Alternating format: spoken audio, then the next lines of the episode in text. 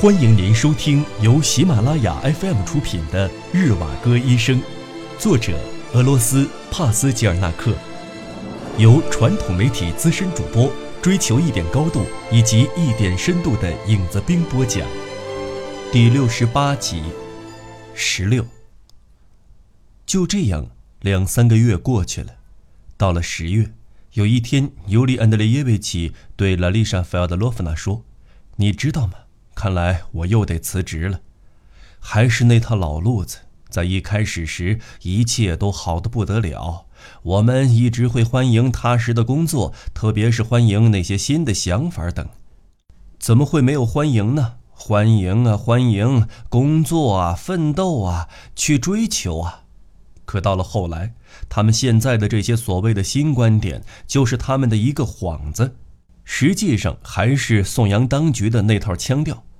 这不仅乏味，而且令人作呕。当然，我是不擅长去说这种话、做这种事情的。你听说过尼古拉·维杰尼亚平这个人吗？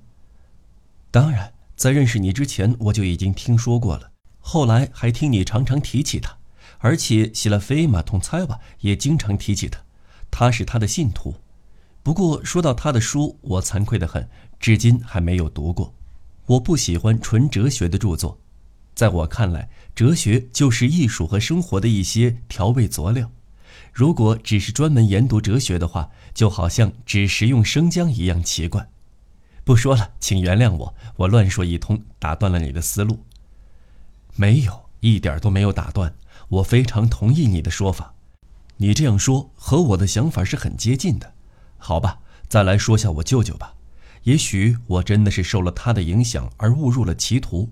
可众人还是一同的喊道：“天才医师，天才医师！”的确如此，我诊断时很少出错。可我靠的正是他们深恶痛绝的直觉，好像直觉的确是我的罪过，但他的确能一下子得到全面的认识。而且我还对保护色的问题很感兴趣。我觉得保护色就是一种机体外部颜色适应周边环境的能力。同时，在整个的仿色过程中，存在着一个隐藏着的由内而外的神秘过渡。我在备课时大胆地提到了这个问题，当时就马上有人喊道：“这是唯心主义、神秘主义、歌德的自然主义、新谢林主义。”我应该离职了，我自己申请离开州卫生局和速成班的工作，但我还是会尽量的留住医院的这份工作，除非他们赶我走。我不是要吓唬你，不过我还是不时的有一种预感，要么是今天，要么是明天，他们随时会把我抓走的。上帝保佑你优了，幸运的是还没有到这种地步。不过你说的对，小心点儿总不会是坏事。在我看来，每一个诞生不久的新政权的确总要经历几个阶段，在最初的时候是理智的胜利，是批判精神同偏见的斗争。然后会进入第二个阶段，那些混革命的伪装的黑暗势力渐渐占据优势，各种猜疑、告密、密谋和相互仇视的风气不断增长。而你说的对，我们现在就处在这第二阶段的开端。我们不要说远了，说说眼前的革命法庭委员会。最近有两名工人出身的老政治犯从霍达斯克调了过来，一个是吉维尔辛，一个是安吉波夫。他们两人对我非常熟悉，其中的安吉波夫是我公公。但说真的，在他们调来后不久，我就开始为自己和卡江卡的性命担心起来。他们那种人，什么事情都做得出来。安吉波夫一直不喜欢我，说不定哪一天，他们就会以进行最崇高革命的名义，而把我同帕莎消灭掉。这次对话很快就有了结果。一天夜里。门诊所旁边的小布扬诺夫卡四十八号的格列格列多瓦寡妇家被搜查了，在他家搜出了一批武器，还端掉了一个反革命组织，很多人被捕了，而且搜捕一直未停。人们都窃窃私语，说有一部分嫌疑分子已经逃到了河那边去了。很多人议论纷纷，这又有什么用呢？河不是有很多吗？但河与河也是不一样的。比如在海兰泡边上的一条河，也只是一条河而已。但岸这边是苏维埃政权，岸的那边便是别的国家。往内河里一跳，游过去之后就不要再见了，消失的无影无踪。这样的河才叫河呢，这可不是国内的河能比的，一过去就换了天了。气氛越来越紧张了，拉拉说：“咱们的安全时期已经过去了，我们俩肯定是会遭到逮捕的。如果那样，卡坚卡怎么办？作为母亲，我应当想办法避免这些悲剧的发生。”我得想个办法。关于这个，我还是得早做打算。每次想起，我几乎都要疯掉。让咱们一起考虑一下，看有什么好的办法。咱们也许能有机会逃掉这早已注定了的厄运。逃，绝对逃不掉的，而且还无处可逃。也许可以躲起来，去那些没有人烟的地方，比如去瓦雷金诺。我常想起在瓦雷金诺的房子，在那个偏僻的地方，只剩下荒芜和死寂，在那儿没有人会注意到我们的存在，我们不会妨碍到任何人。冬天就要到了，我宁愿去那儿过冬，这样在他们找到我们之前，我们又能多活上一年，这可是个好事儿。而且桑杰维亚托夫可以帮我们保持同城里的联系，也许他还会同意帮助咱们。是啊。你觉得呢？不过现在那儿没有一个人影儿，空荡荡的，荒凉的，让人害怕。至少我三月份去的时候是这样的情景。听说还有狼群出没，真可怕。但是如今的人呢？特别是像安吉波夫和吉维尔西那样的人，不是比狼更让人害怕吗？我不知道怎么和你说，因为你之前一直在催我去莫斯科，不断的鼓动我动身。不要拖延时间，现在我倒是能轻松的走掉。我去车站打听过了，对那些投机倒把的人都松于管理了，还有那些逃票的人也不一定通通扔下车去。他们枪毙人枪毙累了，于是枪毙的人就少了不少。我寄到莫斯科的信一直没有回音，这让我很不安心。是得马上去那儿一趟，看看家里到底是什么情况。你也常常这样和我说，所以你现在说去瓦雷金诺，我感觉很难理解你的话，是不是没有我，你一个人也能去那种荒野生存？那不可能，没有你，我当然去不成。可你不是又让我去莫斯科吗？是的，你必须去。你听我说，你知道吗？我想起一个绝妙的方法，咱们一起去莫斯科。你带着卡坚克跟我一起去，去莫斯科？你疯了！我们去那儿干什么？不行，我得留下来，我必须在这附近留下来，做好准备。这里将会决定帕莎的命运，我得在这儿一见分晓，以便在他需要我的时候马上出现在他的身边。那咱们商量下，卡坚卡该怎么办？西马通猜哇，他时常到我这儿来。就是前两天我还同你谈起过他的，我知道，我看他经常来你这儿，你真是个怪人，你那双男人的眼睛长到哪儿去了？我要是你的话，肯定会倾心于他的。你看他多有魅力，长得又漂亮，个头也高，身材不错，头脑又活，有知识，心地善良，很有主见。我从游击队逃回这儿的那一天，就是他姐姐。那个女裁缝格拉菲拉替我理的发，我知道她们姐妹俩都跟他们的大姐耶夫多基亚住在一起，就是那个图书管理员。他们是一个老实本分的劳动家庭。我计划在情况糟的时候去求他们，如果咱俩都被捕，就求他们领养卡坚卡。只是我现在还没有打定主意。这可确实是最坏的计划了。求上帝保佑，希望这糟糕的情形不要那么早降临。只是有人说西马有点古怪，她的情绪不大正常，的确不能把她当做正常的普通女人看待，因为她的思想认识深刻，观点新奇，同时他学识渊博，实属罕见。只是不是那种知识分子的教育，而是接受了民间的那种教育。但是你同他的观点惊人的相似。如果把卡坚卡托付给他抚养，我就完全放心了。您正在收听的是由喜马拉雅 FM 出品的《日瓦戈医生》。十七，他又去了一趟车站，结果还是一无所获，什么事都没弄好，他和拉拉都感到前途难测。天气阴冷晦暗，仿佛是初雪的前夜。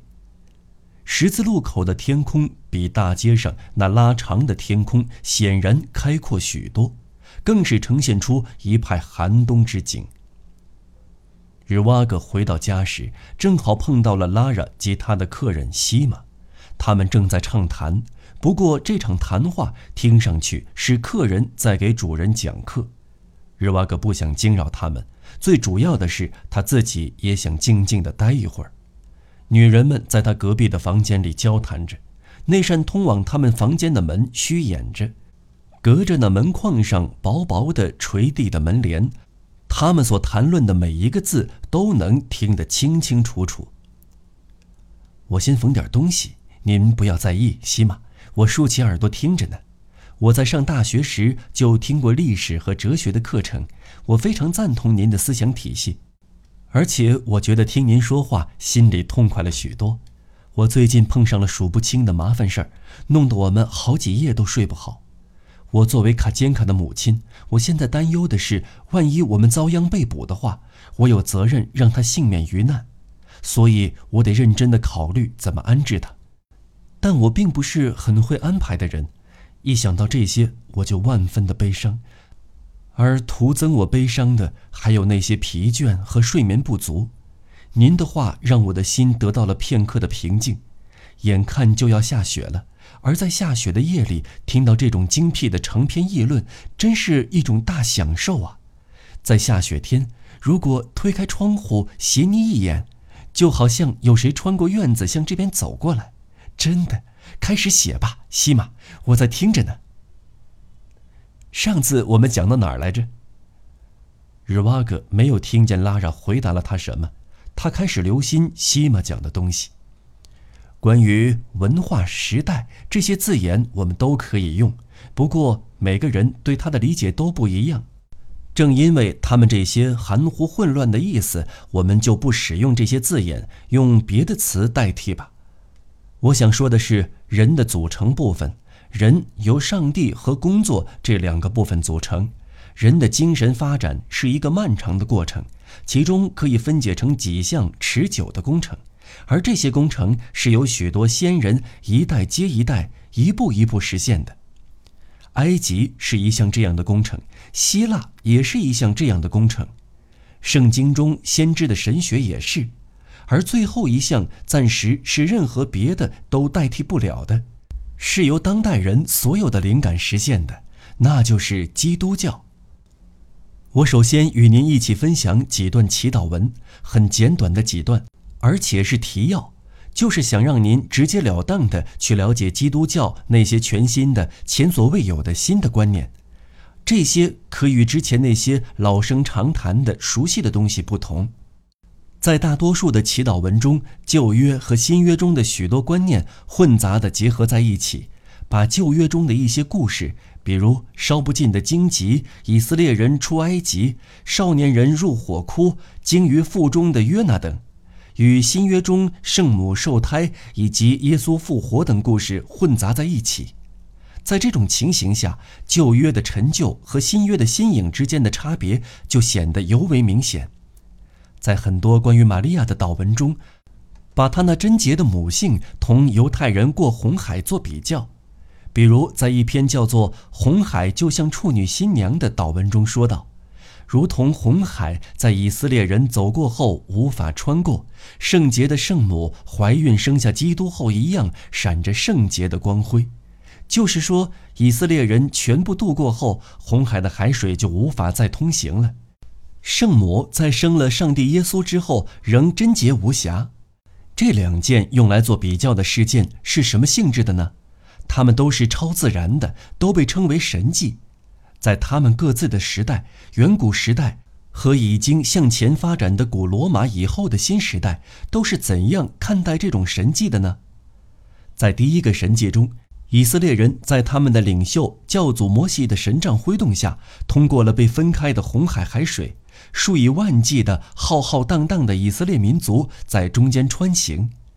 但当最后一个以色列人通过之后，海水又重新聚合在了一起，把追赶他们的埃及人悉数淹没。在这幅古风画卷里，可以看到耶和华的自然力量。看到如同罗马大军进行时那样浩浩荡荡的人群，有人民和他们的领袖，有一些看得到也听得见的事物，还有令人诧异的事物。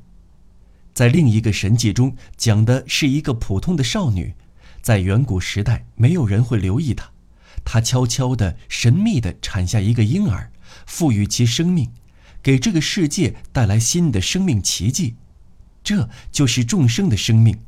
后世称呼这个奇迹是芸芸众生的生命，但是这个事情不仅从正人君子的角度看起来是非婚生孕是违法的，而且还违反了自然的规律，因为他生育的这个孩子不是正常的受孕生育，而是凭借奇迹般的感孕而生。